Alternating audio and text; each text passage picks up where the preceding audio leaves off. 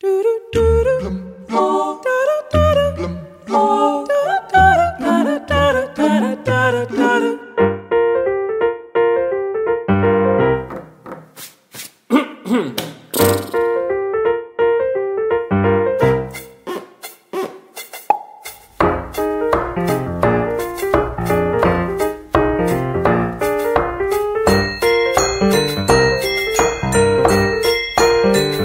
primeiro livro de receitas português chama-se O Livro de Cozinha da Infanta Dona Maria de Portugal. Foi escrito no século XV, inclui uma receita de arroz doce e está arquivado na Biblioteca Nacional de Nápoles.